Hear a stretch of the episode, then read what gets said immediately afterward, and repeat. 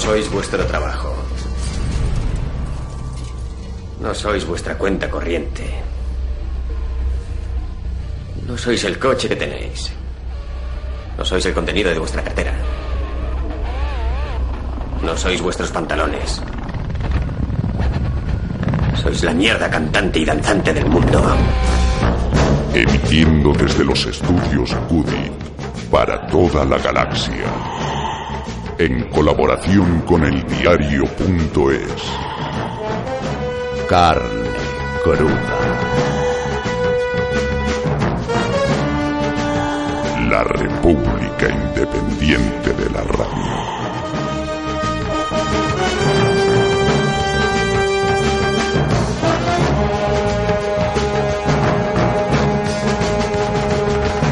No nos están invadiendo, aunque contenerlos de esa manera salvaje hace que lo parezca. Es cierto que hay una emergencia, porque alrededor de 300.000 refugiados inmigrantes están llegando a las fronteras europeas, pero no suponen más que el 0,04% de la población del continente, como una gota en ese mar en el que se ahogan. Europa tiene capacidad social y económica de sobra para acogerlos. Lo que no tiene es la capacidad política. Nuestros dirigentes no han hecho nada por evitar una situación que se veía venir desde su origen, donde ayudamos a aprender el polvorín, no lo olvidemos, ni saben afrontarla en el destino, donde estamos jugando con pólvora. No pueden decir que aquí no hay sitio. Líbano ha acumulado más de un millón de refugiados desde que empezó la guerra, en un país de solo 4 millones. Nosotros tenemos un continente entero y la obligación legal de ayudarles contraída por nuestros gobiernos. Debemos y podemos hacerlo. Europa tiene un 6,5% de población extranjera, Estados Unidos el doble, y es la primera economía del mundo, construida, por cierto, por oleadas de migrantes que son los primeros interesados en ayudar a levantar el futuro. Pueden no ser una carga sino un apoyo a nuestra maltrecha economía. Podemos dar asilo a 15.000 refugiados en un país de 44 millones como el nuestro, a muchos más, de 160.000, en un continente de 742 millones. Pero la Unión Europea es poco más que un mercadillo donde cada mercachifle mira por su pequeño comercio y trata a las personas como mercancía. A los refugiados, peor que eso. Donde pensaban que encontrarían protección, encuentran el mismo desprecio por sus derechos. Las democracias europeas no les tratan como las víctimas que son, sino como delincuentes, apestados, prisioneros, invasores. Pero no son hordas que vienen a asolar nuestras tierras, quitarnos nuestros trabajos o poner bombas yihadistas, como dicen o sugieren dirigentes del PP y otros xenófobos europeos que quieren sembrar el miedo. Es una posibilidad que las fuerzas de seguridad están vigilando, sí, pero tan remota como ridícula. El ISIS no exporta, importa extremistas de Europa y hay formas mucho más fáciles de enviarlos que someterlos a la incierta travesía de los refugiados. Si quieres mandar a un terrorista, te aseguras de que llegue.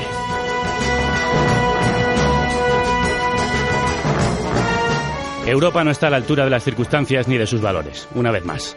Sigue varada en sus exasperantes cumbres que solo sirven para convocar la siguiente dos semanas después.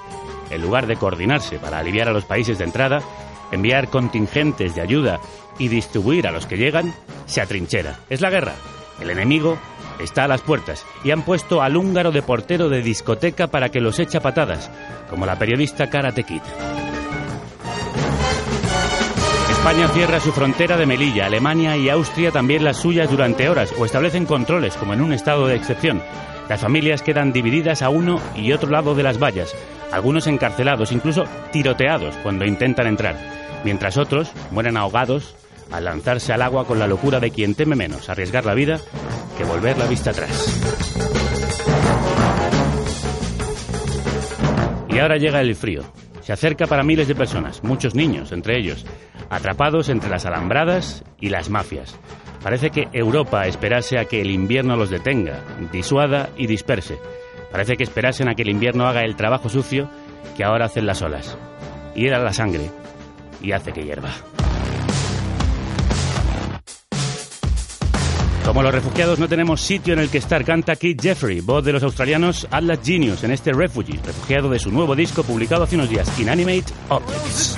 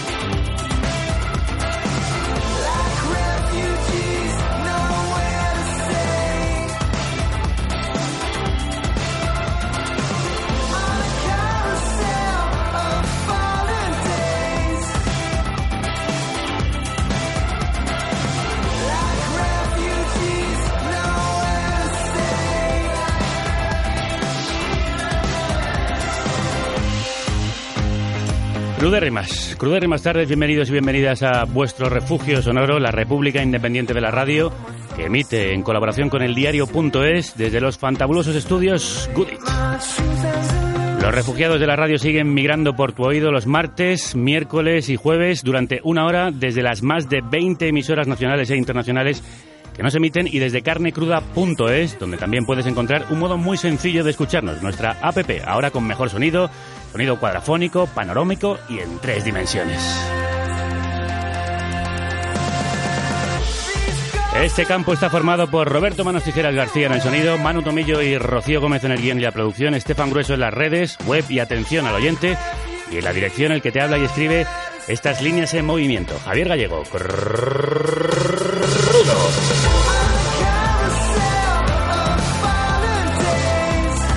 Como si fueran objetos inanimados están tratando en Europa a los migrantes.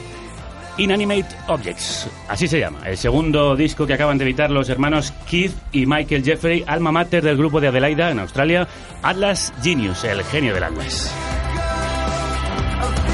Los Atlas muestran un mundo ordenado, aparentemente perfecto y tranquilo, pero nos vamos a acercar hasta un primerísimo primer plano de la Tierra, donde vemos que las personas chocan contra las barreras o caen por las grietas que separan los pedazos en los que el genio malvado del Atlas ha partido la Tierra.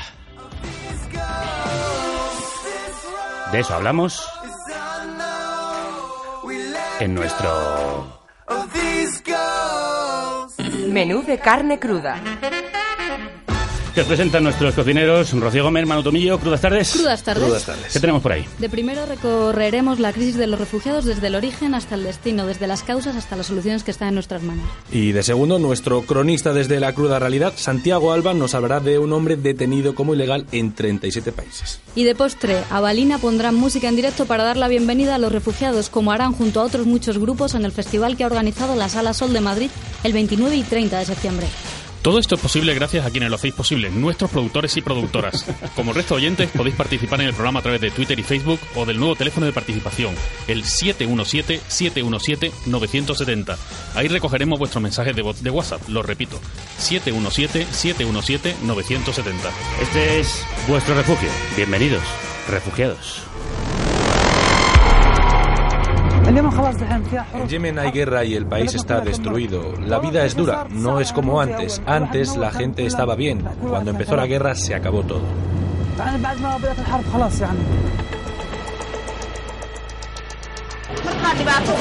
Los problemas que tuve en el desierto dejaron huella en mi cuerpo porque fui golpeada en la cabeza y en los dedos. Las heridas de bala me afectaron mentalmente. Sobreviví y le pido al mundo que me ayude.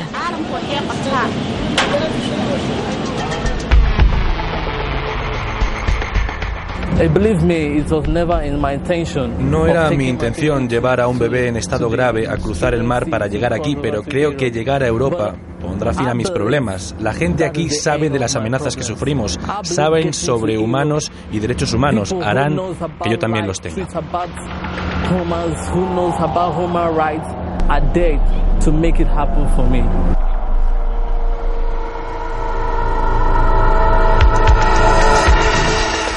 Este verano hemos visto llegar a Europa el mayor éxodo desde la Segunda Guerra Mundial. Según ACNUR, la Oficina de las Naciones Unidas para los Refugiados, en el mundo hay 60 millones. de refugiados. Un número que ha aumentado casi un 50% en los últimos dos años, pero que nos ha alarmado ahora que esta población errante llega a Europa. En 2015 el viejo continente ha recibido cerca de 480.000 refugiados provenientes de Siria, Afganistán, Somalia, Sudán. Según las últimas estimaciones, podrían llegar a los 900.000 antes de acabar el año. Los refugiados apenas supondrían el 0,2% de la población.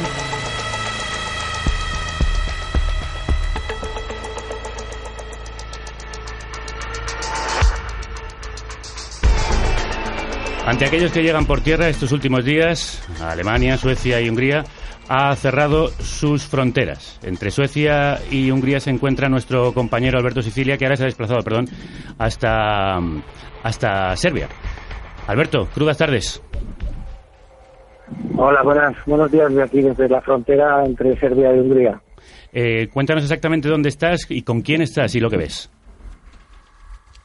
Bueno, pues ahora mismo estoy en el, en el lado serbio de la frontera, en un lugar que se llama Gorgos, eh, y digamos que aquí lo que hay es miles de refugiados que se han quedado, quedado bloqueados junto a, la, junto a la valla que ha construido Hungría, ya que durante las últimas semanas había un pequeño hueco en esa valla, que era por donde pasaba el tren, y por ahí pasaban eh, muchos refugiados, por ahí era la ruta, digamos, de los, estaba la ruta de los Balcanes, y eh, antes de ayer eh, Hungría cerró completamente esa frontera y ahora mismo hay miles de personas aquí en el campo eh, al sol y sin saber qué hacer.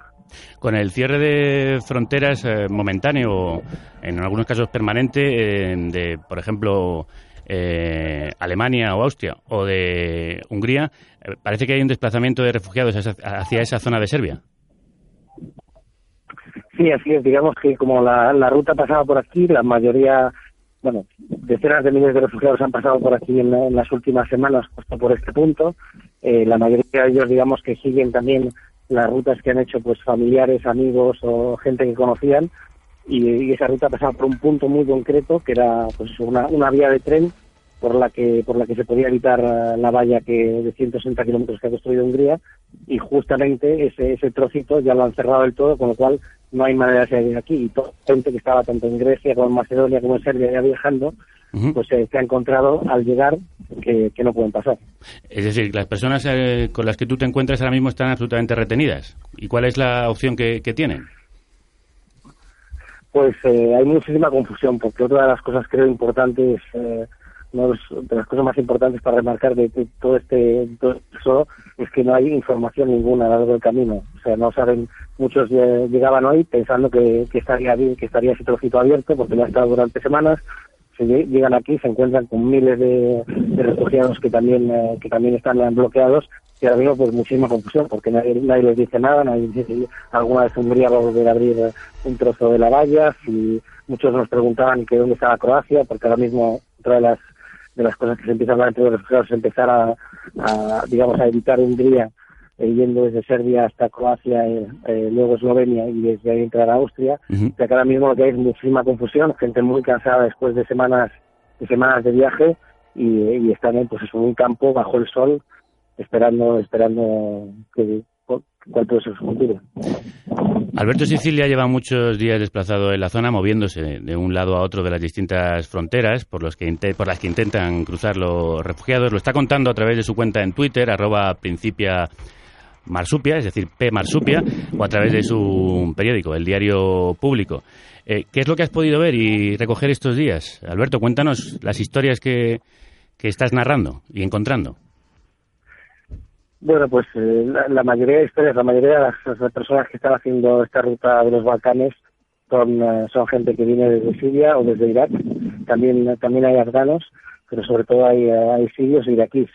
Y, lo que te cuentan, pues es que tienen un país completamente destrozado, que no, no tienen, no tienen otro, ot- otra manera de, escapar de allí, escapar de la muerte, que primero ir a Turquía, jugarse la vida en una barca para llegar a una isla griega y luego comenzar comenzar este auténtico infierno de, de cruzar de cruzar a pie en autobuses en tren ¿no? depende del tramo pues eh, todos los Balcanes hasta llegar hasta llegar a la Unión Europea el primer digamos, el primer punto de la Unión Europea es, es eh, Hungría y, y ahí con lo que se encuentra es con, con una valla y con, con la policía que está patrullando todo el rato al otro lado de la valla.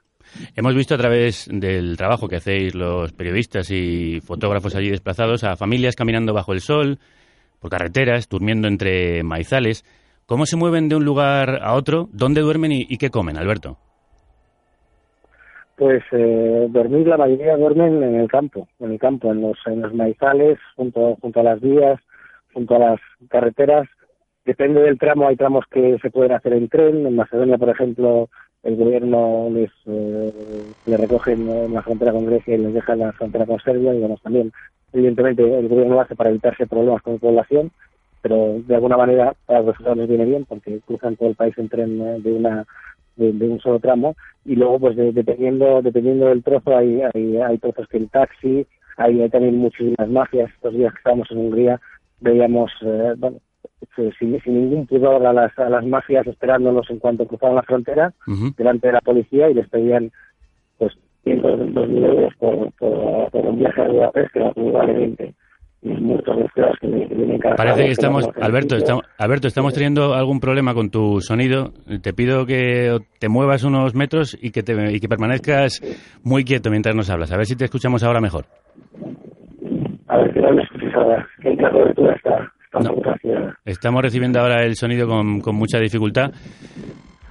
Vamos a intentarlo una última vez. No. eh, vamos a hacer una cosa. Vamos a hacer una cosa. Eh, intentamos llamarte otra vez, a ver si mejora eh, ese sonido y después eh, te reincorporamos aquí a la mesa de la carnicería. Alberto Sicilia, arroba pmarsupia en Twitter, compañero del Diario Público. Muchísimas gracias por esta crónica. Un abrazo muy fuerte.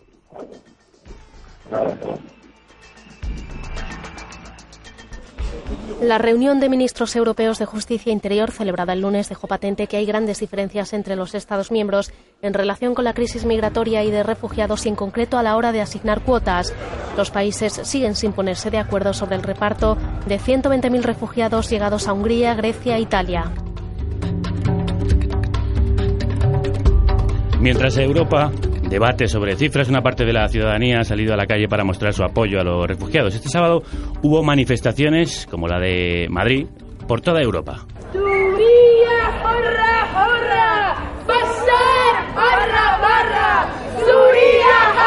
Y allí conocimos a este refugiado sirio, al que vais a escuchar, que nos pidió que no dijésemos su nombre. Por ejemplo, en nuestra ciu- ciudad, Alepo, la mitad de esta ciudad de Alepo está bombardeada casi todos los días. La otra mitad está bajo control del régimen sirio. Y la verdad yo llevo bastante tiempo sin leer en detalles porque ya no puedo más leer, vivir la situación que está ahí. Simplemente hablo con mi hermano y si está bien o no, una vez al mes, por ejemplo, conseguimos contactar con él. Refugiado desde hace meses en España, nos contó que había dormido algunos días en la calle, pero ahora lo hace en la Cruz Roja, come en albergues y ayuda a otras familias a encontrar sitio donde dormir.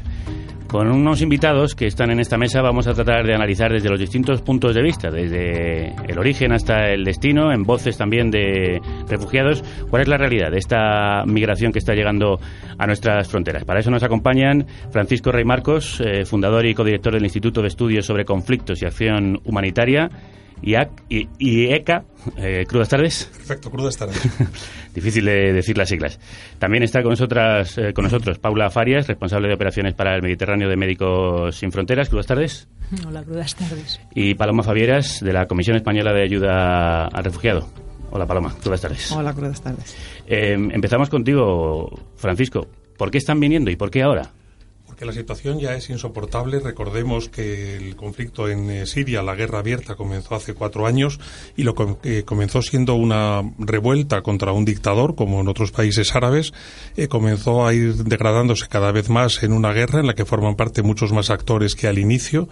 Estos días se está poniendo énfasis en, en, en Daesh, en el mal llamado Estado Islámico, pero también hay que recordar que hay milicias de Al Qaeda, las milicias al-Nusra, y hay muchos grupos insurgentes. Es una guerra mucho más compleja que al inicio y lo primero que habría que decir es que la comunidad internacional y muy en concreto la Unión Europea ha hecho muy poco en el origen para detener las atrocidades que desde hace casi cinco años se vienen cometiendo. Entonces, es un conflicto que se ha ido degradando, todos los conflictos son degradados desde el inicio, pero en este caso la complejidad de los actores, con mucho más actores en presencia en el terreno, el uso de tácticas militares cada vez más crueles, los compañeros de Médicos Sin Fronteras conocen muy bien los crímenes en Alepo, con bombas tiradas desde helicópteros, bombas incendiarias y todo ese tipo de, de, cosas, no han ocasionado una respuesta por parte de la comunidad internacional ni de la Unión Europea. Y eso ha hecho que durante mucho tiempo hubiera re, eh, refugiados que, como habéis explicado al inicio, se quedaron básicamente en los países vecinos. Uh -huh.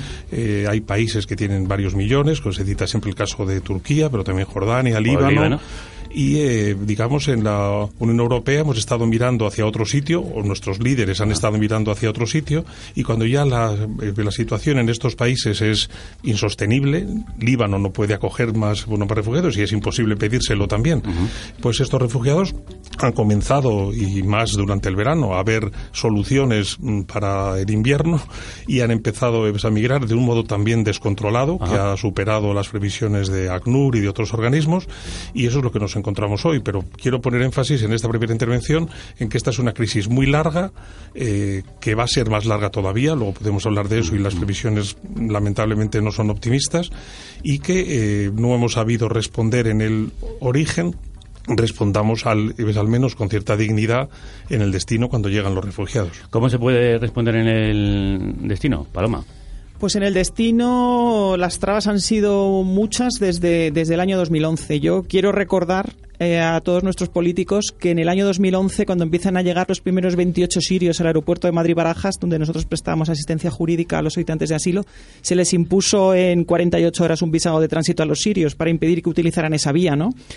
Eh, nosotros desde ese momento, y estábamos en el 2011, ya venimos denunciando que esa era la manera de, de, de, fomentar el uso de las mafias, porque hasta aquel, hasta aquel entonces ellos, las 28 personas viajaron con su pasaporte y en uh -huh. el tránsito aeroportuario pidieron asilo en España, se les impone el visado de tránsito, se les niega la posibilidad a los sirios y a los iraquíes de viajar de esa manera y uh -huh. empiezan a acudir a las mafias en Turquía para finalmente llegar al aeropuerto de Barajas y solicitar protección uh -huh. internacional. Ese, desde luego, desde nuestro punto de vista, ha sido desde el inicio el más claro ejemplo que nosotros no queríamos saber desde las autoridades españolas, no queríamos nada que ver con, con los refugiados sirios. ¿Por qué, porque se, porque esta ceguera? ¿Por qué este mirar hacia otro lado cuando sabíamos que el problema al final nos podría caer encima? Yo creo, bueno, eh, lo ha dicho nuestro compañero muy bien, es decir, yo creo que la Unión Europea no fue consciente, no me preguntes por qué, porque en ese, yo no soy especialista en ese tema, pero no quiso poner el foco en ese momento en Siria, supongo que estaba esperando que escampara, como en muchos otros asuntos, y la crisis se ha ido, se ha ido se les ha ido de las manos. Sí, sí, la Unión Europea ya ha tenido hasta ahora eh, es un modelo que es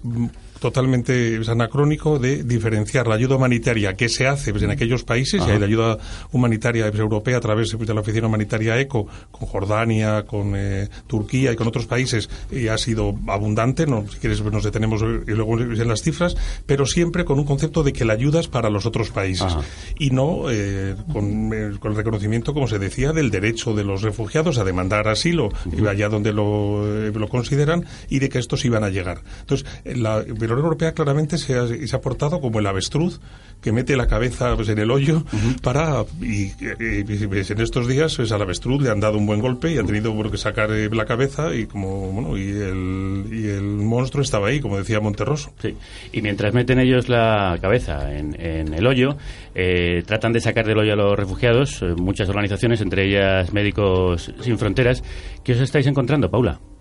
Bueno, nosotros eh, estamos operando en, en el Mediterráneo. Uh -huh. uh, no nos olvidemos que sigue habiendo un cruce muy intenso de gente desde Libia hasta Italia. Ese es un cruce um, tremendamente peligroso porque es una, es, bueno, es muchísimas millas de mar y, y, se está cobrando muchas vidas. ¿no? Nosotros estamos ahí presentes porque, de nuevo, la Unión Europea eh, miró para otro sitio en su ah. día. El año, el año 2014 hubo en la operación Mare Nostrum sacó del agua 170.000 personas uh -huh. y a pesar de esas cifras de éxito uh -huh. se decidió suspender la operación en noviembre uh -huh. porque bueno eh, se argumentaron motivos eh, financieros por supuesto pero con un argumento de base de que esto era una operación que provocaba un efecto llamada cosa que ha quedado demostrado que no es cierta Parece este quisieran... año sin efecto ya sin sin que ese efecto llamada estuviera claro. presente ha venido la gente no o sea que más que efecto llamada yo diría que es un efecto huida lo que está ocurriendo no Parece que quisieran que el mar se convierta en esa tumba que nos quita el problema. Exactamente, el avestruz está esperando que el mar le, le produzca el escampe, ¿no? De, Y mientras ellos no, no toman las decisiones ni la iniciativa que deberían, vosotros, eh, ¿qué estáis haciendo y a qué tipo de personas os estáis encontrando y en qué situaciones? Bueno, nosotros al, al estar cubriendo esa zona del el cruce entre Libia e Italia nos encontramos eh, orígenes de lo más diverso. ¿eh? No solo son refugiados sirios, son refugiados yemeníes, eritreos, eh, de Somalia, eh, bueno, gente de muchísimas procedencias, ¿no? Con, con historias de vida tremendas todos ellos, todos ellos huyendo de la violencia y todos ellos sin alternativa a, a acceder a una situación estable más que esta de jugarse la vida en el Mediterráneo. ¿no? Yo siempre digo que al, al que se haga esas preguntas, que se ponga un poco en la piel ¿no? de esas madres que suben a sus críos a esa patera y entonces se pregunten si realmente eh, cualquier madre con alternativa haría algo así. ¿no? Un niño dio una lección al mundo cuando se le puso un micrófono y una cámara delante y nos contó cuáles eran los deseos, los deseos de su gente, de su familia. Don't like the Syrian. In Serbia, in A la policía no le gustan los sirios en Serbia, Hungría, Macedonia, Grecia.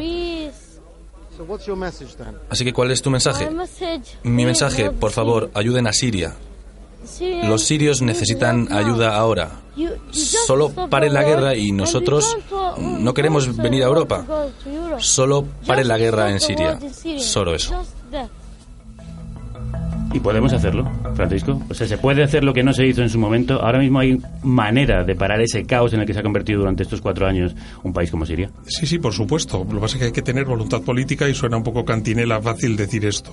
Eh, en Siria hemos aceptado, por- bueno, por ejemplo, que la propia ayuda humanitaria se haya hecho de una forma totalmente sesgada, no por voluntad de las agencias humanitarias, sino por eh, que la comunidad internacional no ha presionado. Hay organizaciones humanitarias que pueden trabajar en la zona controlada por, al- por Al-Assad y que, por tanto, no pueden trabajar en la zona controlada por los diferentes grupos insurgentes y eh, viceversa. Es decir, pone en eh, cuestión los sacrosantos principios humanitarios de imparcialidad y neutralidad y eso ha sido aceptado sin rechistar por parte eh, de la comunidad internacional.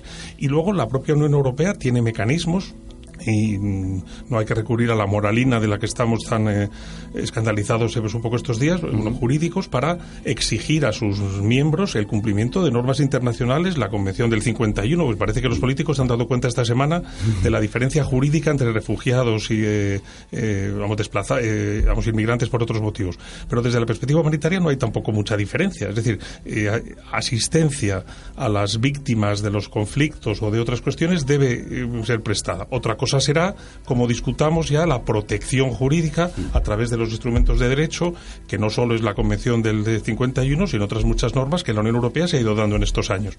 Sí, pero, pero, eh, en Siria se puede hacer algo, todavía se puede negociar y sería ético hacerlo con el dictador Bashar al-Assad. Eh, se puede hacer algo para destruir a- al Estado Islámico. Todos los analistas dicen que hoy todavía no está el tema maduro para negociar, eh, tal y como ha sugerido nuestro propio ministro con cierta imprudencia estos días, porque el, bueno, Rusia, que es el país que básicamente está apoyando el gobierno eh, eh, de al-Assad, por supuesto está preparando la transición. Estos días ha salido en los medios que Rusia está mandando cada vez más medios militares, está preparando eh, eh, los puertos, el aeropuerto, y todo el mundo ve eh, una cierta transición. Pero por lo que dice el propio mediador de las Naciones Unidas, eh, eh, no está preparado en estos meses próximos para eso, porque al-Assad no ve, el, eh, vamos, el tema claro, por decirlo así. Pero Rusia ha estado pues, montando, y eso es público estos días, eh, reuniones con opositores moderados, cualquier cosa que quiera decir eso, que no lo sabemos muy, muy claramente, en el propio Moscú, para preparar, eh, eh, digamos, un poco esa transición. Con quien no hay conversaciones en este momento, porque no las, no las puede haber, es con Daesh, con el mal llamado Estado Islámico,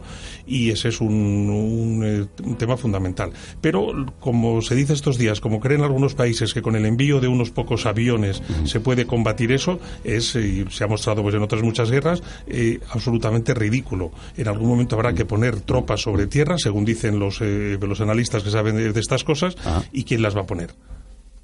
Esa es una de las preguntas que Europa irá posponiendo probablemente de cumbre en cumbre, como pospone este problema, que tal y como nos describía Francisco, no va a terminar mañana. ¿Y de qué manera puede presionar o de qué manera puede movilizar eh, a los gobiernos, a nuestro gobierno, la Comisión Española de Ayuda al Refugiado, Paloma? Nosotros llevamos desde el inicio del conflicto haciendo mucho hincapié en el acceso, nosotros y todas las organizaciones, por vías legales, ¿no? Pero es que no es demagogia lo de las vías legales, que parece que ya se ha convertido en una cantinela de que se habiliten vías legales. Yo me estoy hartando estos días por ahí donde me- a todo el que me quiera escuchar de Ajá. decir que, que la ley de asilo contempla la posibilidad que las embajadas y los consulados valoren las necesidades de protección internacional y valoren el traslado a España de las personas que están necesitadas de protección internacional.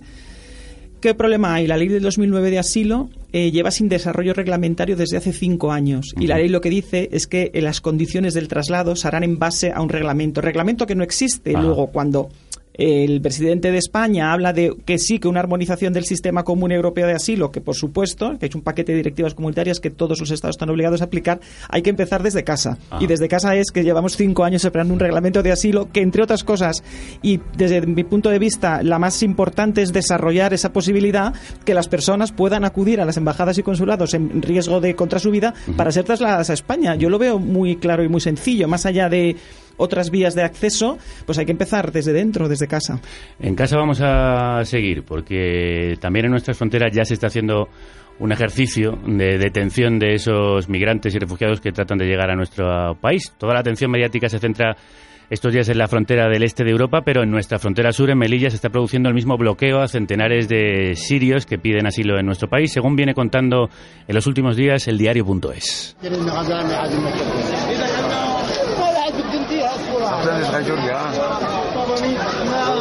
Gabriela Sánchez es periodista, compañera de nuestro medio colaborador y directora de Desalambre, ahí en el diario.es, y acaba de volver de allí de donde ha recogido testimonios como el que y voces como la que escuchábamos. Gabriela, crudas tardes. ¿Qué tal? Buenas tardes. Eh, ¿Quiénes son esos refugiados de los que el gobierno no habla? Pues son cientos de, sirios que están ahora mismo en la frontera de, de Marruecos con Melilla, en los alrededores de la frontera y también en la ciudad marroquí de Nador, intentando cada día cruzar esa frontera, acceder y superar el control marroquí, pero cada día se encuentran con la negativa de los agentes marroquíes que le impiden acceder a- al lado español. Y mm, eh, te lo pregunto, eh, Paloma, ¿el- ¿España debería dejarles pasar?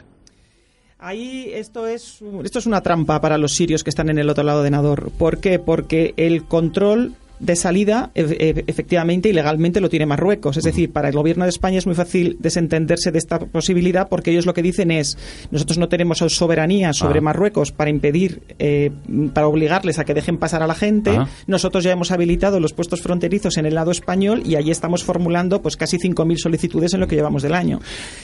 La pregunta sería, ¿por qué Marruecos dosifica y establece como cupos diarios de número de sirios que tienen que entrar en España? ¿Eso es una decisión de Marruecos?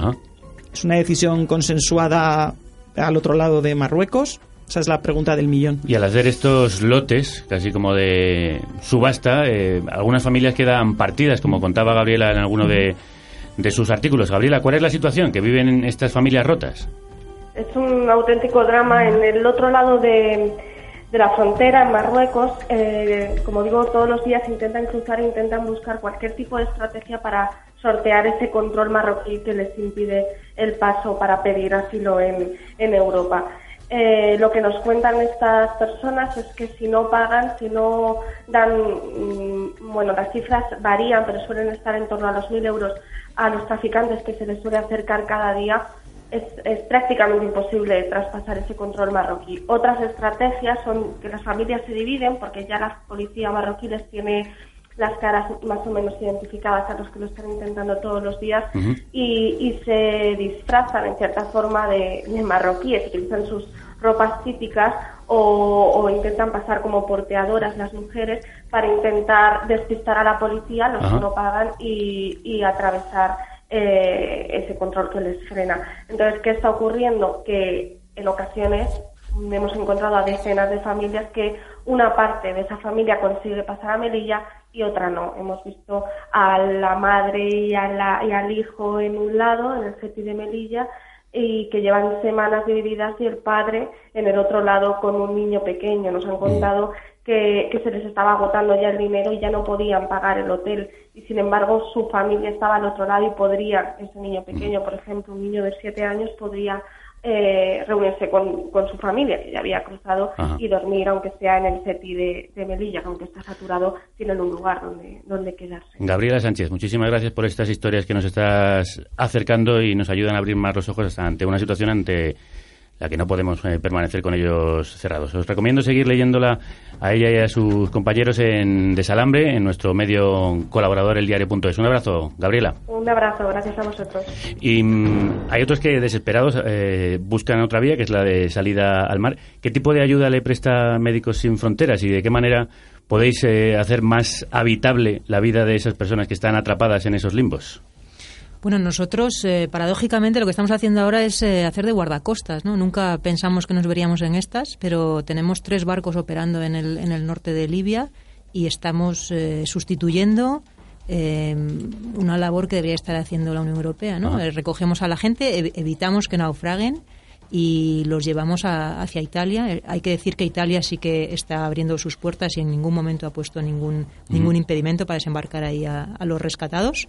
Y estamos, eh, como digo, haciendo, haciendo de guardacostas, ¿no? que es lejos de, de nuestro modus operandi habitual porque entendíamos que había una crisis humanitaria y que teníamos que atenderla. ¿no? Y además, eh, estas personas que están en estas circunstancias tan extremas, supongo que se desarrollarán enfermedades, habrá problemas de malnutrición, en fin, problemas de salud que Médicos Sin Fronteras Sí. también que, que afrontar. Bueno, hay, hay que entender también que muchas de estas personas no, no llevan un mes de viaje, sino que llevan años ¿no? Eh, haciendo tránsitos tremendos por países en conflicto. El último, el último por el que pasan todos es, es Libia, que es un país tremendamente desestabilizado ahora mismo con unas, unos niveles de violencia extremos. ¿no? Entonces, el paso por Libia los, los marca muchísimo. Hay, hay una violación de los derechos humanos absoluta a todos los niveles. ¿no? Eh, y sí, bueno, te encuentras, por supuesto, ¿no? todo, el, todo el tránsito los va marcando en un sentido u otro. ¿no? De esa situación muchas veces kafkiana e insoportable de la que estamos hablando, que nos han contado quienes aquí están sentados y también nos acaba de narrar Gabriela, eh, nos habla desde la cruda realidad nuestro corresponsal. Conectamos. Noticias. Extra, extra. Informa nuestro corresponsal Santiago Albarrico. Breve. Inmigrante ilegal en 36 países detenido también en Holanda. I.L. Calderero nigeriano de 25 años ha sido detenido en Holanda por no tener papeles y conducido a un centro de detención especial. I.L. está ya detenido en centros de España, Francia, Bélgica, Gran Bretaña, Suecia, Finlandia, Canadá, Estados Unidos y otros 28 países, mientras que en estos momentos está siendo perseguido en Dinamarca, Japón y Australia y se oculta en Corea del Sur y en Italia. Las autoridades holandesas han descartado emitir una orden de expulsión contra él porque I.L. nació con una enfermedad genética muy poco común, UGR, y posee el don de la ubicuidad. Ningún hombre ha sido antes arrestado, humillado, torturado y encerrado tantas veces, al menos en 7.892 ocasiones. Puedo estar en todas partes, ha declarado I.L. a los periodistas, lo que para un pobre es una gran desgracia. El único otro caso conocido de UGR, ubicuidad genética recidiva, es el de H.J. conocidísimo magnate de las finanzas residente en Mónaco, que considera su enfermedad, al contrario, un regalo del cielo. Puedo estar al mismo tiempo en todas las playas del mundo, en todos los hoteles y restaurantes de lujo, en todos los yates y fiestas y dirigir todas mis empresas personalmente. Según los especialistas, ni la UGR ni la pobreza tienen curación. Más información en el libro Noticias de Santiago Alba. Y en sus artículos para rebelión.org.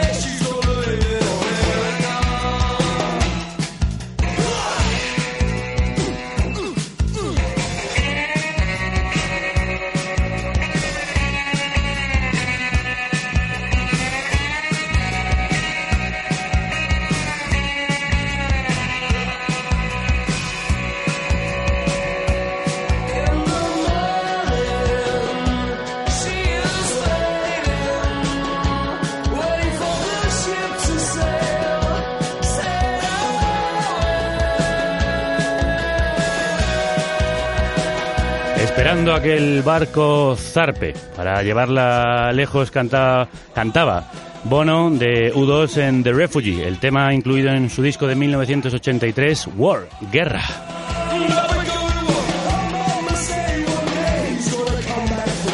Esa guerra de la que huyen muchos y muchas para llegar a nuestros países, donde en lugar de ser acogidos son rechazados. Ya hemos visto lo que ocurre en las fronteras y Santiago Alba nos situaba ya dentro, dentro de ellas, dentro de nuestro continente, en, la piel de una de esas personas que es considerada ilegal allá donde va. Vamos a ver cómo viven los refugiados que ya están dentro de la Unión Europea. Para ello nos vamos a servir de vosotros y vosotras que encontráis aquí eh, vuestro refugio. Tenemos el orgullo y la satisfacción de inaugurar una nueva sección protagonizada por oyentes que tenemos por el mundo. Enviado espacial llamando a carne cruda. Carne cruda, responda. Si estás en el extranjero. Aquí carne cruda, adelante enviado espacial. Y eres oyente de la carnicería. Tengo noticias frescas del espacio exterior. Te queremos como corresponsal del programa. ¿Qué tengo que hacer para colaborar? Ponte en contacto con nosotros en info@carnecruda.es. También puedes hacerlo por teléfono. En el WhatsApp de Carne Cruda 717-717-970. ¿Puede repetir el teléfono? 717-717-970. Gracias por escuchar a los que estamos fuera. Hazte enviado espacial de Carne Cruda. Hazte oír. Somos todo oídos. Hacéis que los emigrados no nos sintamos tan lejos. This is ground control to Major Tom. You've really made the grade. Y vosotros y vosotras hacéis que las realidades lejanas se sientan más cercanas. Y hoy nos va a acercar hasta Berlín Elena Gotor, una de las oyentes de este programa. Elena, crudas tardes. Buenas tardes, ¿qué tal? Muy bien, encantados de inaugurar contigo esta sección. ¿Cómo se está viviendo en Berlín la llegada de refugiados? Pues desbordados, desbordados porque cada día llegan más las situaciones de emergencia y son principalmente los vecinos y las asociaciones de los barrios las que se están haciendo cargo, por lo tanto la situación les sobrepasa por completo. En Alemania nos ha sobrecogido ver a grupos neonazis quemando albergues, por ejemplo. ¿Cuál es ahora mismo la actitud eh, de la sociedad alemana en general? ¿Es receptiva o empieza a haber división ante el número creciente de refugiados que llegan? En general la actitud es positiva, sobre todo, bueno, después de la cobertura mediática que ha tenido y las tragedias que han ido saliendo en la televisión, la gente tiene una actitud receptiva hacia los refugiados que van llegando. También hay parte de la población que puede sentirse un poco reticente porque cree que Alemania ya hace suficiente em, para con los inmigrantes y los refugiados. Y luego hay una pequeña, pero muy pequeña parte que sí está en contra, que son neonazis, que han eh, atacado centros de refugiados. Hace no mucho salía una noticia que a mí me conmocionó, que fue que habían ido a un centro de refugiados y habían meado sobre unos niños refugiados. O sea, hasta ese punto puede llegar. Pero aún así son una minoría y la mayoría sí que se está volcando. Hay un montón de donaciones. Mucha gente se presenta como voluntaria en los centros de recogida de donaciones para estar allí en las horas que lo piden. La verdad es que la respuesta en general es positiva, salvo esos casos. Tú te has sumado a esa respuesta mayoritaria de acogida y formas parte de esas iniciativas eh, de colaboración. ¿Cómo se coordinan? ¿Cómo, ¿Cómo trabajáis? ¿Qué hacéis? Pues principalmente a través de las redes sociales. Por ejemplo, cada barrio ha creado un centro de recogida de donaciones que se llama básicamente como el nombre del barrio. Por ejemplo, el mío se llama Moabit, Ajá. y luego Hilft, que en alemán quiere decir ayuda.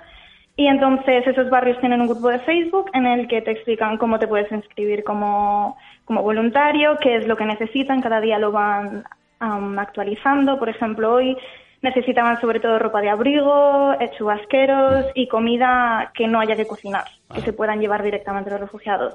O qué es lo que están haciendo, qué horarios, de 9 a 6 sobre todo es cuando más gente se necesita.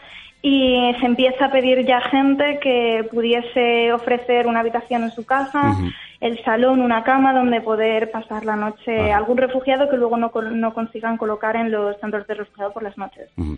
Y por El- ejemplo, hoy salía, hoy han puesto un post que decía que nos llegaban 300 más a la estación de tren. Ajá. Entonces hay que prepararse, piden gente, gente que vaya también a recogerlos porque los autobuses que ponen en la ciudad no son suficientes. La sociedad civil dando un ejemplo no solo de solidaridad, sino de capacidad organizativa, como ha ocurrido en muchos movimientos sociales a lo largo de la historia. Está poniendo, ¿Están poniendo los ciudadanos un parche a lo que deberían hacer las eh, instituciones? Sí, sin duda. Lo que pasa es que ese parche no va a durar mucho y esta situación va para largo y además cada vez es más la cantidad de gente que llega. Entonces, es temporal, pero, pero o actúan las instituciones ya o la crisis nos va a sobrepasar. También desplazo esa pregunta aquí a nuestros invitados en la mesa, Francisco. Eh, Lo fundamental en el, en el caso español es que están presionando pues, a las administraciones, que yo creo que son las que tienen la obligación primaria de, de, organizar esto. Es muy bueno que, que tengamos aquí compañeros de CEAR. CEAR tiene una gran experiencia ya que viene de la crisis de los bosnios en los años 92-93 y donde, junto con otras ONGs, hay buenas prácticas que se mostraron en esa época que eran muy, muy adecuadas y pueden establecerse ciertos protocolos. La buena voluntad, si no se canaliza, puede ser muy, muy arriesgada y banalizar mucho pues, esta solidaridad. Entonces, yo creo que, por ejemplo, pues hay que ser consciente que muchos refugiados necesitan de atención psicológica. Vienen muy, muy dañados, como ha dicho Paula antes, y eso no es algo que uno, por muy buena voluntad que tenga, pueda hacer en el salón de su casa, por mucho que le quede Claro. plazas en un sofá libre. Entonces yo creo que eso hay que orientarlo que darle una dimensión más profesional que sumada a la dimensión sol- solidaria resuelva el problema. ¿Y qué le- cuál es la dimensión que hay que darle, Paloma? Eh, lo ha dicho Alberto muy bien, es decir, las personas refugiadas necesitan una asistencia integral en todos los aspectos, más allá y, además de la restitución de sus derechos, que eso no podemos olvidar, necesitan atención jurídica, necesitan atención psicológica, atención psiquiátrica, en muchos casos necesitan Hay que habilitar centros, eh, es decir, que la Claro. gente se lo está cogiendo en sus casas, pero como Claro. decía Francisco, no puede ser en el, No. en el sofá de tu salón. La responsabilidad no puede ser de los ciudadanos en ningún caso. Es decir, yo creo que las ayudas de los ciudadanos son maravillosas. Es la primera vez, efectivamente, que hay una, una llamada de atención tan importante. Yo creo que gracias a los medios de comunicación, indudablemente, pero hay que canalizarlo y, como decía antes, restituir los derechos de todas estas personas. Elena, muchísimas gracias por haberte convertido en la primera enviada espacial de carne cruda. Gracias a vosotros, un honor. Eh, Nada, seguimos en contacto. Ya sabes que podéis encontrarnos, como el resto de oyentes que quieran participar en esta experiencia, escribiéndonos a info.carnecruda.es o, o dirigiéndote a nuestro teléfono 717-717-970. Elena, vamos a conocer además ahora a Mustafa, con quien tú nos has puesto en contacto. Te doy también las gracias por ello y te mando un fuertísimo, un fortísimo abrazo de todo el equipo. A vosotros, gracias, adiós. Mustafa Yundi es un refugiado sirio que lleva cinco meses en Alemania y ahora colabora también como voluntario, junto a Elena y otros eh, muchos, ayudando a refugiados que están llegando a Berlín. Con él estuvimos conversando en esta conversación que ahora os ofrecemos. Mustafa, crudas tardes. ¿Cuál es tu situación en Alemania? Uh, I moved to Germany five months ago. Vine a Alemania hace cinco meses, ya solicité el asilo político como refugiado político, pero sigo esperando mi permiso de residencia y todavía no lo tengo, no lo he recibido aún. Soy voluntario con Mojavit, que son personas que ayudan con la situación de los refugiados en un centro social y estoy allí casi todos los días, excepto los fines de semana. Uh, I'm there. Ajá. Tú tú eres un refugiado que además estás ayudando a las personas que estos días llegan a Alemania. ¿Conoces alguna historia que te están contando? Dime. Uh, it's like sometimes uh, eh, A have veces easy eh, tienen sometimes, viajes fáciles y a veces oyes de algunos really, realmente duros, hard, de historias horribles. Recuerdo una familia con dos mujeres mayores, un hombre mayor y una mujer joven que vinieron en una barca que se hundió cuando estaban llegando a Grecia y después se perdieron en un bosque en Serbia y fueron atacados en Hungría.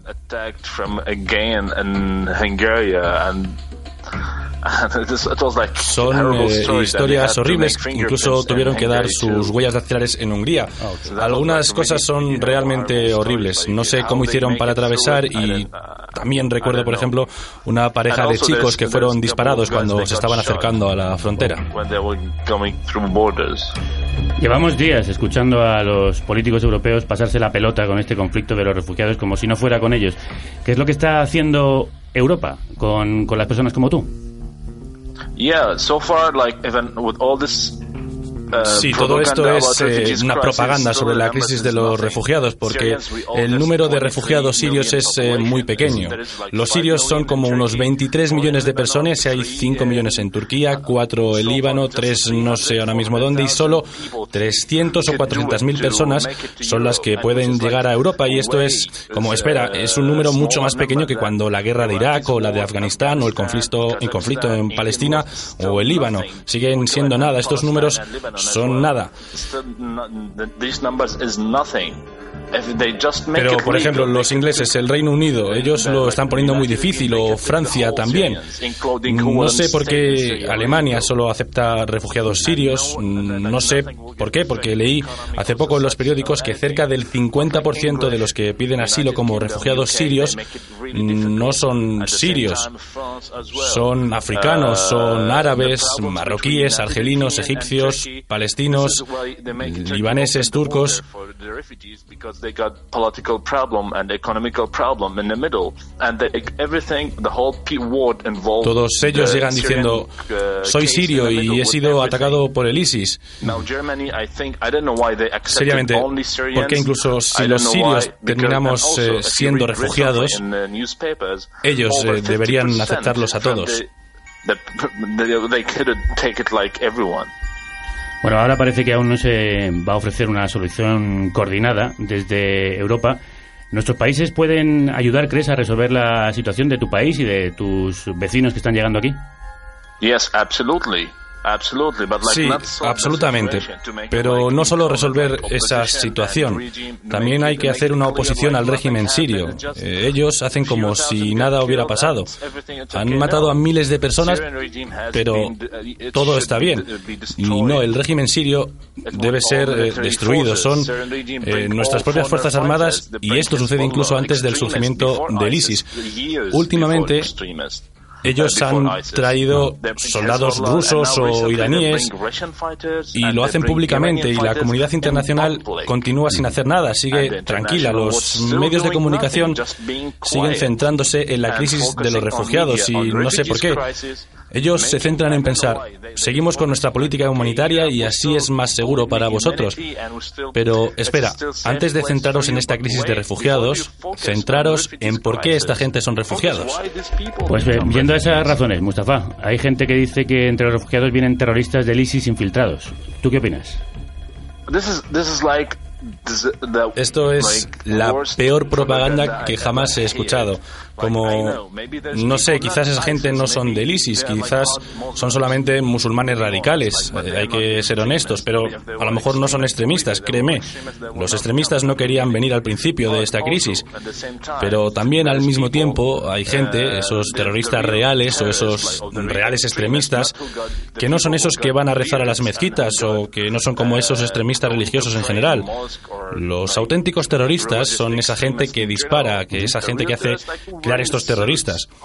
Creo que seguimos centrándonos en los pequeños problemas y no nos centramos en el problema real. Los europeos, junto con los americanos, han luchado contra el ISIS bombardeándonos desde hace años. ¿Y por qué no han destruido al ISIS? Esa, esa es la cuestión. Doing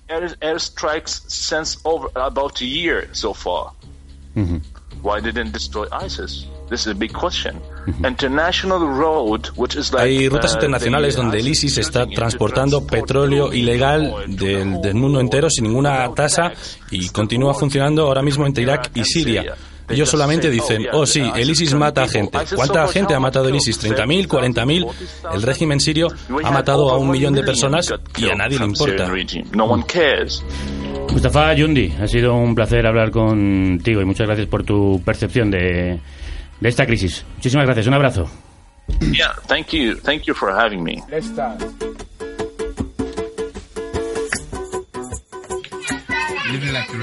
It's not easy. You see, I just took all the problems, the suffering of the people, and then make a song of it. You left your country to seek refuge in another man's land. You left your country to seek refuge in another man's land. You will be confronted by strange dialect. You will be fed with unusual diets. You got to sleep in a tarpaulin house. which is so hot. You got to sleep on a tarpaulin mat, which is so cold. Oh, we on time, living like a refugee. And now it's not easy. Vivir como un refugiado no es sencillo. Lo canta un grupo de refugiados de Sierra Leona que montó en un campo esta banda que ha traspasado fronteras con su música. Sierra Leonas Refugee All Stars, que cuenta en esta canción cómo es la vida de un refugiado en la tierra de otros hombres, como dice la letra de Living Like a Refugee. Hemos intentado recorrer desde todos los puntos posibles cómo es la vida de esos refugiados cómo podemos solucionar la crisis eh, humanitaria que ahora estamos viviendo. Así que para cerrar quería pedirle a los tres invitados que amable y pacientemente nos han acompañado durante esta hora que nos digan qué es lo que habría que hacer ahora, o sea, cuál es la solución a este problema que se está creando precisamente por no afrontarlo. Empiezo contigo, eh, Paula Farias, responsable de operaciones para el Mediterráneo de Médicos Sin Fronteras. Bueno, yo creo que ahora el problema está ahí y, no queda otra que, que, afrontarlo. No se puede seguir hablando de números, ni haciendo estadística, ni retórica con los números. Es gente que está, pues hemos escuchado, ¿no? En, esperando detrás de una valla, necesitando asistencia aquí y ahora, y eso es lo que tenemos que hacer, ¿no? No podemos perdernos en los despachos y esperar a que se aprueben tratados, quizá en octubre, quizá en noviembre, quizá quién sabe cuándo, ¿no? Ahora mismo hay gente que necesita ayuda y no podemos mirar para otro lado si queremos que Europa siga haciendo honor a ese nombre que, que tanto predican. ¿no? Sí, Europa que tantas veces nos está decepcionando últimamente. Francisco Rey Marcos, fundador y codirector del Instituto de Estudios sobre Conflictos y Acción Humanitaria. Desde la perspectiva humanitaria está claro que exigir a los países, a los Estados miembros de la Unión Europea que cumplan con sus obligaciones y desde la perspectiva política, que es la que deberá poner solución eh, al conflicto, pues tratar de negociar con los actores que pueden presionar a, al Assad y a otros, y es básicamente Rusia, para que eh, bueno se vayan abriendo paso pues, estas negociaciones que desde luego no en el corto plazo pero sí en el medio plazo deben dar una cierta solución pues, a este conflicto y que evite el, que los eh, refugiados sigan saliendo de una situación invivible. Y para terminar, Paloma Favieras, eh, representante de la Comisión Española de Ayuda al Refugiado. Pues desde CEAR instar de nuevo a la Unión Europea a que cumpla la ley. Lo hemos dicho mucho estos días. No es una cuestión ni de caridad, ni siquiera de solidaridad, sino de justicia y de legalidad. Y hay que actuar ya. Hay que actuar ya. Lo hemos oído desde todos los puntos de vista posibles en el programa de hoy. Francisco, Paula, Paloma, muchísimas gracias por haber estado aquí. Gracias. A vosotros.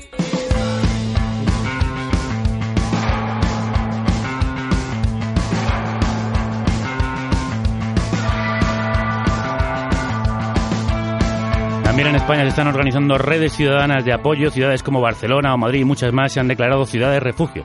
La semana que viene la Sala del Sol organiza Mi Música, Tu Refugio. Un festival solidario para ayudar a los que huyen de la muerte. Hoy nos acompaña una de las bandas que participa, Avalina. Este año ha publicado un disco que te arrasa como demuestra este reloj de pulsera con la esfera rota. Así parece el reloj de la Unión Europea, con la esfera rota y las agujas detenidas en el tiempo mientras corre para los refugiados.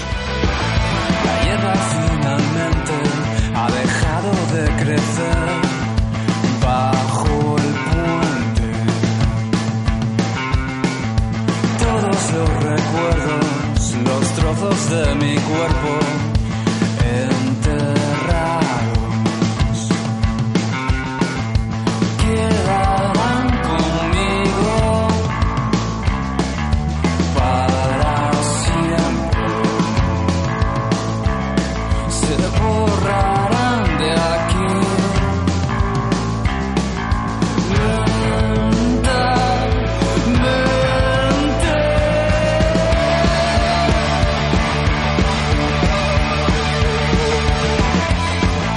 Así suena el reloj de pulsera con la esfera rota en el disco, en el vibrante, emocionante nuevo disco de Avalina. Qué ganas tenía de que vinieran por fin a esta carnicería y por fin lo hacen con su disco más brillante. Y con canciones como esta que ahora van a interpretar en una versión acústica y exclusiva para vosotros, ya que se han venido aquí para contarnos que van a participar en ese festival solidario Mi Música, Tu Refugio. Ruberri, más tardes, bienvenidos. Gracias. ¿Por qué vais a estar ahí el próximo 29 y 30 acompañando a otras tantas bandas? Pues nos lo propusieron hace unos días y nos pareció una iniciativa muy bonita. Es, es como precisamente decíais antes hay que hacer algo, pues dices, bueno, pues yo qué puedo hacer, ¿no? Soy una banda, tengo tal, cierto público, pues hago esto. es un granito de arena más. Pues lo que tenéis que hacer es hacerlo aquí también. Eh, sois una banda, tenéis música y van a interpretar este reloj de pulsera con la esfera rota en crudo y en directo aquí en la carnicería del diario.es. Con todos vosotros, Avalina o Avalina, ¿no? Avalina. Avalina.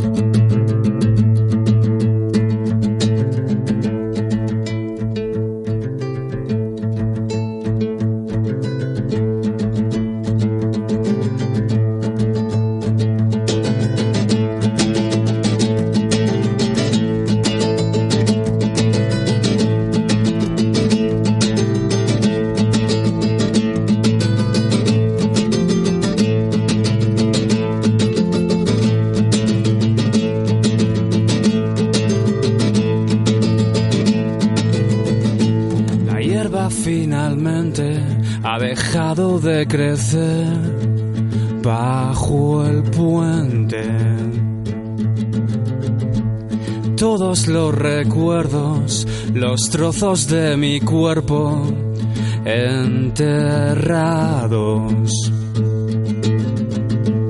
quedarán conmigo para siempre. Se borrarán de aquí.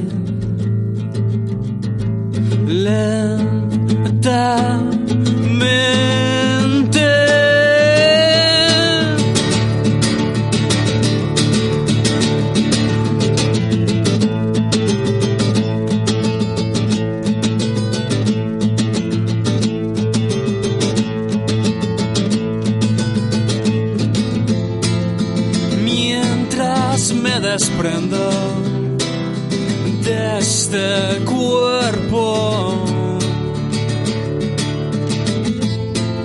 solamente espero sorprenderte con este salto mortal.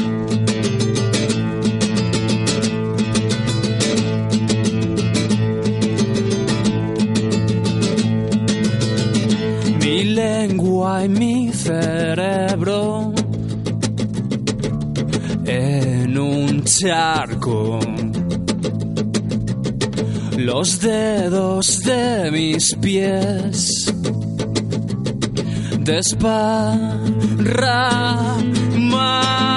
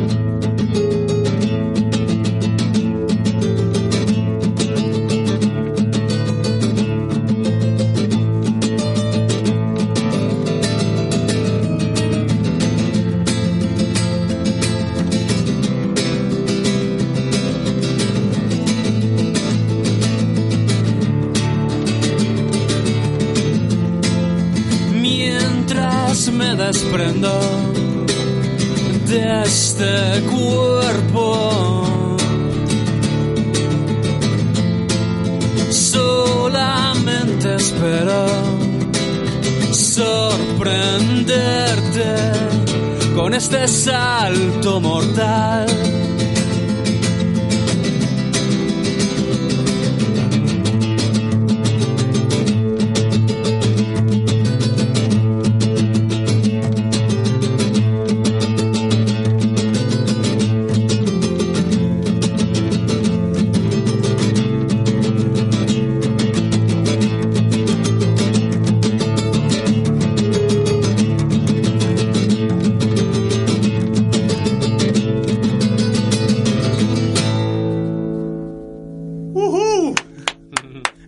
Señor, sí, señora.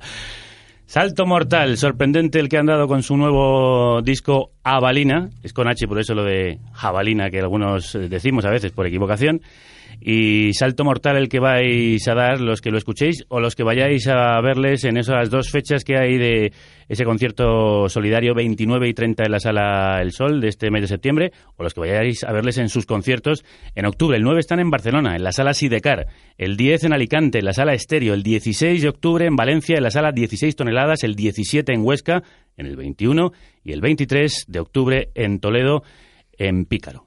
Y antes, aquí, en la carnicería del diario.es. Hay un problemilla. Retomemos en 17.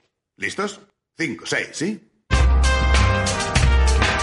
Carne cruda. No exactamente mi tempo. Vamos. 5, 6, ¿sí?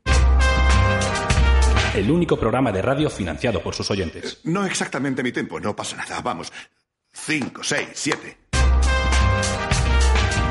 Carne cruda. Te adelantas. ¡No nos abandones! Espera mi entrada. 5, 6, 7. Carne cruda. Tú eres nuestra emisora. Habla de nosotros. Y esperamos que este sea tu refugio. Ahora te invitamos a refugiarte en una isla.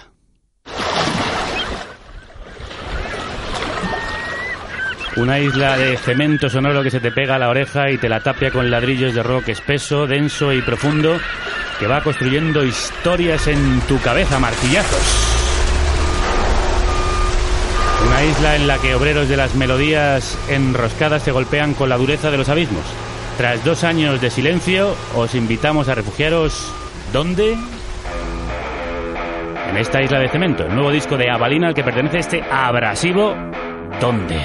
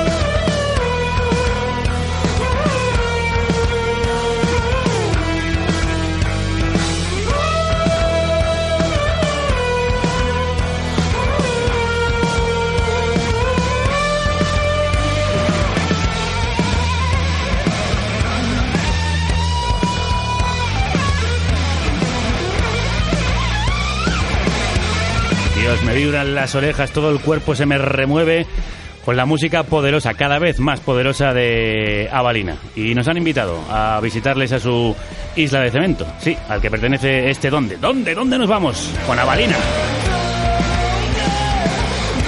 Manuel Cabezalí, Jaime Olmedo, crudas tardes. Crudísimas. Gracias por invitarnos a esta, a esta a este cementerio de coches, a esta isla de cemento. Eh, de, sonido aplastante. Cada vez os estaba comentando mientras escuchábamos eh, el tema, más apretado, más duro, más espeso, más denso. Sí, sí, sí, sí. Y, y- bueno, en realidad es que no es nada premeditado. ¿Sabes? Muchas veces vas a entrevistas y te dicen, bueno, en este disco habéis hecho un sonido más denso y tú dices, ¿por qué? Y dices, "Pues no lo sé, ha salido así. Es un camino... El momento. Pero eh, sí tiene que ver algo, no sé si es esa la razón, con, con el cemento. Es sonido, Sí. eh, sonido de cemento. Por eso el título de Isla de Cemento. Supongo que también hay una parte poética en ello. ¿Por qué lo Sí, hay una gran parte poética. En realidad es que la, la mitad de las letras del, del- del disco están inspiradas en un libro de poemas que, escribo- que ha escrito mi hermano. Tu hermano, JJ JJ, Cabezalí. sí. Eh, y uno de los poemas se llama Palmeras en una isla de cemento. Me gustaba mucho el contraste entre una cosa y otra. Ajá. En realidad Balina es mucho contrastes, porque aparte Mm. del cemento luego está mi voz, que es un poco más suave, y también tenemos algunas canciones bonitas, ¿no? Sí, no, no, Entonces- canciones muy, muy bonitas. Lo vamos a descubrir en esta entrevista. El libro de poemas de JJ Cabezalí es Manual para conductores borrachos, que os recomendamos leer mientras escucháis como banda sonora eh, la música que ha hecho Avalina. Em, habéis recogido también esa parte melódica que habéis tenido siempre y, y la vais convirtiendo cada vez en un, en un, en un ambiente más poderoso. En, en directo esto es posible llevarlo con, con esa con esa contundencia que tiene el disco. Absolutamente. O sea, de hecho, la mayor parte del disco, como lo ensayamos, en realidad está tocando en directo y ¿Ah, sí? es muy fiel el disco al directo. Y es- este es el, el- yo creo que de hecho el disco más fiel al directo que Mm. tenemos. Efectivamente. Está Con casi- algún detallito, a lo mejor de piano, teclado. que- Pijaditas, que- pero la que mayoría no están en es- directo, pero. Sí. Este, este tema, por ejemplo, Donde que ha sonado antes, es guitarra bajo batería, o sea, no tiene nada más. Y sonando de, de esta manera, tocando en directo, también gracias a la magia de los dedos que acompañan a esa voz que estáis escuchando, la de Manuel Cabezalí, que yo tenía tantas, tantas ganas de hablar contigo. ¿Ah, sí? Sí, porque ya hemos comentado que se debe hablar, por ejemplo, del sonido Santi García en Cataluña y del sonido Manuel Cabezalí en Madrid. Ah, sí, mira. Esto Oye, ya pues lo he comentado eso- yo alguna vez, porque tú has cogido a grupos como Pasajero Sí. o a Rufus, y- o me- me- dime alguna más que ahora no me viene a la memoria, pero una serie de grupos. Muchos grupos, muchos grupos. Ernie Producciones, por ejemplo, todo lo que está saliendo ahí eh, tiene el sello de Manuel. ¿Y, Sí. y- y cómo lo haces? O tienes un- o cuéntame, ¿cuál es tu idea del sonido? ¿Cómo consigues que, que suenen los, los grupos tan, tan brutales, tan arrasadores? Hombre, yo creo que tengo... Produzco mucha música distinta, pero supongo que al final tengo alma de rock, ¿no? Y me gusta que las cosas suenen grandes. Pienso mucho en, en cosas contundentes y a la vez muy concisas. Me gusta mucho la concisión. O sea, como menos es más, pero a la vez que sea una cosa rotunda, ¿no? Que ese menos sea muy grande. Sí, eso se lo digo siempre a los grupos cuando os tienen locales, como tocad menos, pero tocar lo que sea, que tocarlo muy bien y muy rotundo. Ajá. ¿Y, y cómo se consigue ese sonido a veces tan épico? Eh, yo leo mucha fantasía épica, muchos ¿Ah, libros sí, me, me flipa, es lo que más leo. Yo creo que viene un poco de ahí. Toma De- ya. de- con nueve años empecé a leer El Señor de los Anillos y ya me marcó para siempre. Me lo leo una vez cada... ¿A ti también? A saco. o ¿A ti también, Frodo? a mí también. Y yo creo que tengo un lado épico así muy desarrollado, sí. Gracias a eso. Sí, pues lo consigues, ¿no? Yo creo que Manuel Cabezalí construye eh, enormes, a veces preciosistas catedrales sonoras. Y espero que lo podáis disfrutar en esos conciertos que antes os he dicho y sobre todo en ese que hoy están presentando aquí, el de la Sala El Sol de Madrid, en un festival solidario titulado Mi Música, Tu Refugio, que se celebra el próximo martes 29 y el jueves 30 de este mes en colaboración con ACNUR, con la Comisión Española de Ayuda al Refugiado, que ha pasado por aquí, con eh, Cruz Roja y con la ONG de Atención a los Refugiados y Migrantes, ACCEM. A ellos se ha sumado un cartel espectacular en el que está el tuanguero, este que suena, Ana Curra, MDJ, Julián Maeso, Joe Crepúsculo.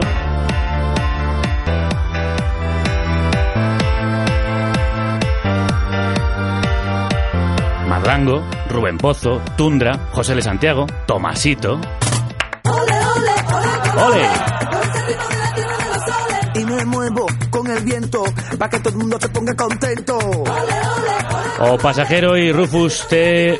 Firefly, grupos hermanados con la banda que hoy nos visita, Avalina, quienes firman este cementerio de coches.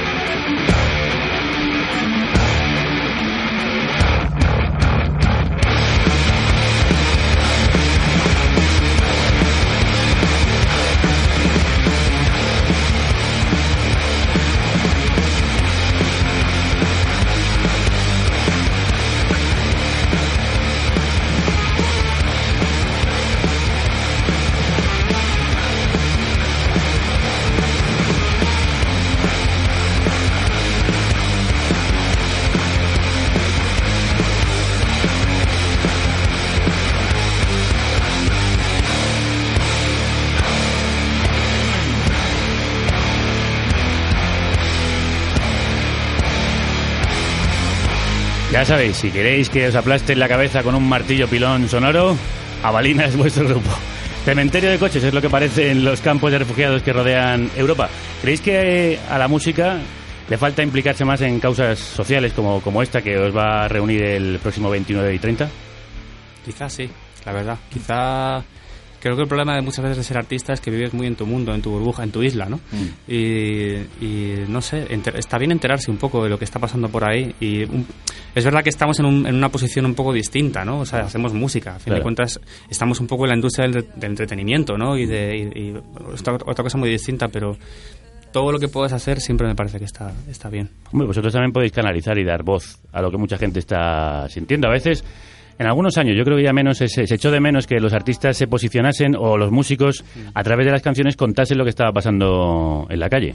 No sé qué os parece que convertiros en voz o, o- o creéis que eso también es... Me parece que es difícil. O sea, quiero decir, hay gente que lo hace muy bien, ¿eh? O sea, hay gente que históricamente lo ha hecho muy bien. A mí me gusta mucho, por ejemplo, yo que sé, Ren Against the Machine. Es una banda que siempre me ha flipado. Claro. Pero me, me parece difícil artísticamente crear algo así y que sea convincente, vaya. Eh, ¿Vosotros tenéis algo reivindicativo, aunque sea a través de la poesía, en vuestra obra, Manuel? Sí, sí, creo que sí. A mí me parece que habláis todo el rato de la realidad que nos circunda.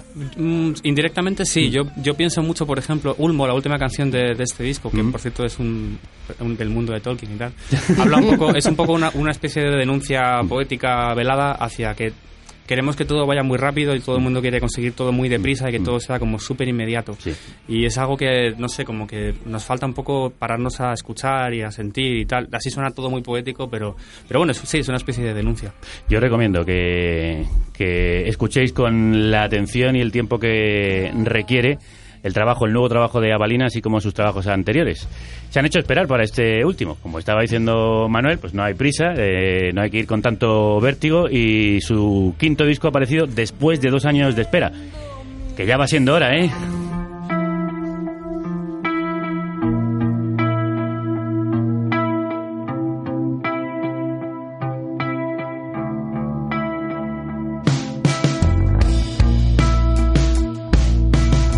Son capaces de enternecernos el corazón, de apretárnoslo, como si fuera un trozo de ternera. El tiempo lentamente se ha parado aquí.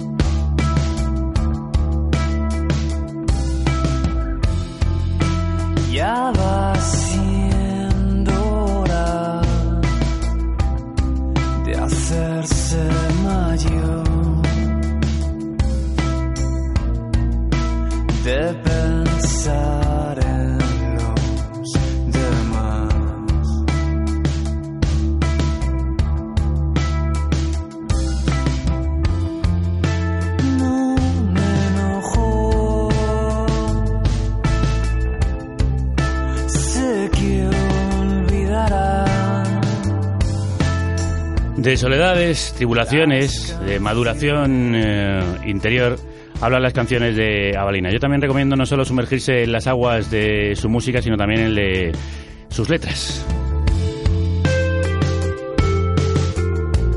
Ya iba siendo hora de madurar. Este es vuestro disco de madurez, que suelen decir los músicos. No, este ya es nuestro Es disco nuestro de disco más maduro, siempre se dice. Hombre, siempre suele ser más maduro que el anterior, ¿no? Naturalmente. Sería un poco ilógico y ser cada día más inmaduro. ¿no? Sí. Aunque hay gente Igual que le está pasa. bien, ¿eh? Igual está bien. Igual está bien. A veces yo creo que deberíamos ir, como dice una novela que recomiendo aquí, de Ferdi Durque, ir hacia atrás, ir convirtiéndonos en los niños que hemos perdido. Pero, ¿pensáis que igual quizá el sonido ese eh, que ibais buscando lo, lo vais encontrando cada vez más? Sí, ¿no? Yo creo que la, que la búsqueda nunca termina, ¿no? Sí. O sea, hemos encontrado una parte y está explotada ahora. Seguramente dentro de un año será... Sí, siempre, siempre estás buscando algo. Es, en realidad es lo bonito, en realidad. Nunca quedarte parado, sino siempre pensar, bueno, ¿qué va a ser lo siguiente? ¿no? Pues lo siguiente va a ser que nos despidáis con un tema más en directo. Para celebrar con los oyentes eh, vuestra participación por primera vez en este programa, quiero felicitaros por ese disco, ya lo, ya lo he hecho y lo, lo repito. Y para vosotros esta canción, el tiempo, la hora, se nos echa encima, como dice esta canción que estábamos escuchando de Avalina, y ahora nos vamos a ir con otra canción que habla del tiempo, con un olmo centenario, ¿no? Efectivamente, el árbol de mi pueblo. ¿Ah, sí? Sí, de Cortelazos, de la Sierra de Huelva. Pues nada, un abrazo para todos ellos, que nos están escuchando todos pegaditos a la radio pues para ellos, en directo, y para todos vosotros y vosotras, en la carnicería del diario.es, Avalina.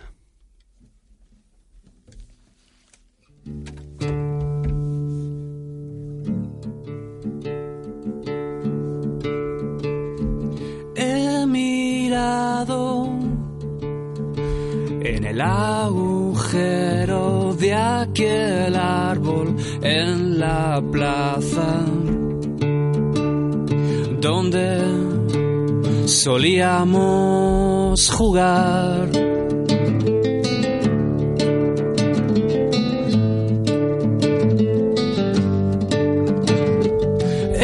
Encontrado restos muertos me recuerdan tanto aquello que aún vive en mí.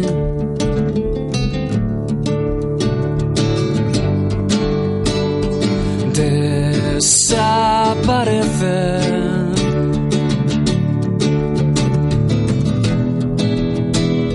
a una verdadera luz.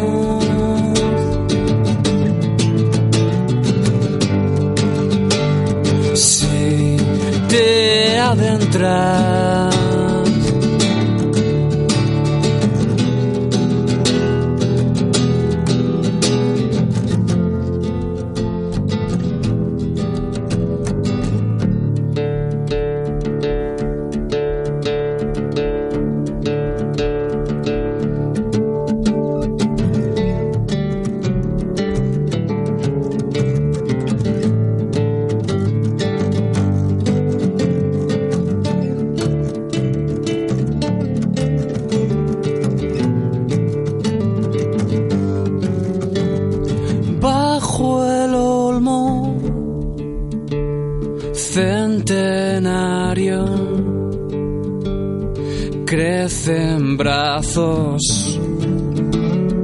que te rozan y susurran has guardado aquí tus recuerdos más amargos y los más hermosos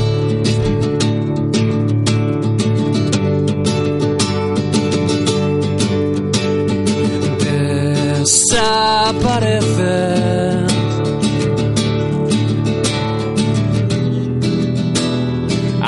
Una verdadera luz.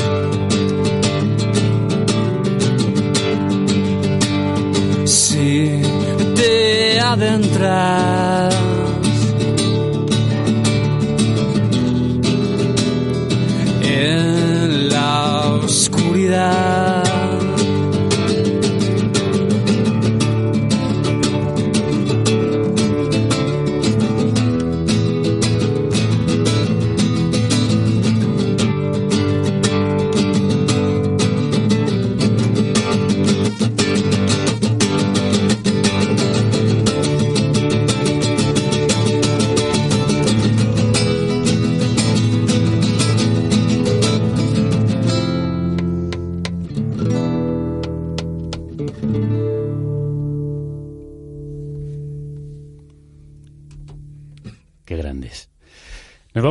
Aquí en esta isla de cemento, en la que hay un olmo centenario con un agujero en el que te puedes colar para viajar en el tiempo a esa niñez perdida, en busca del tiempo perdido, a buscar los recuerdos felices, pero también los amargos. Y después desaparecer, como vamos a hacer nosotros, entre las luces hasta llegar a la oscuridad del fundido en negro.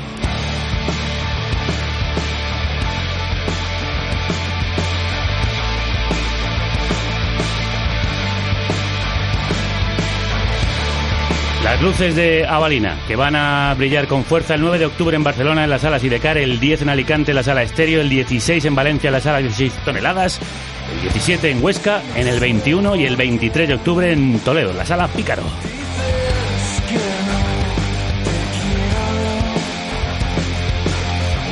Y las nuestras, nuestras luces, nuestra luz roja del estudio se volverá a encender mañana a la misma hora en directo, a las 12 en carnecruda.es o a través de nuestra app. Donde puedes escucharnos en crudo directo, pero también en diferido.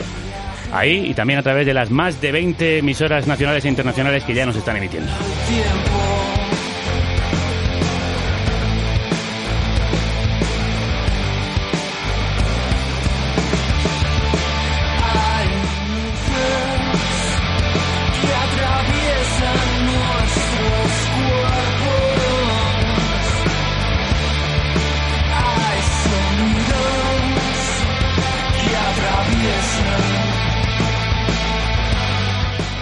Esperamos que un sonido como el que hoy has escuchado te haya atravesado y no te haya dejado indiferente. Permanece a la escucha. Hasta entonces, que la radio te acompañe.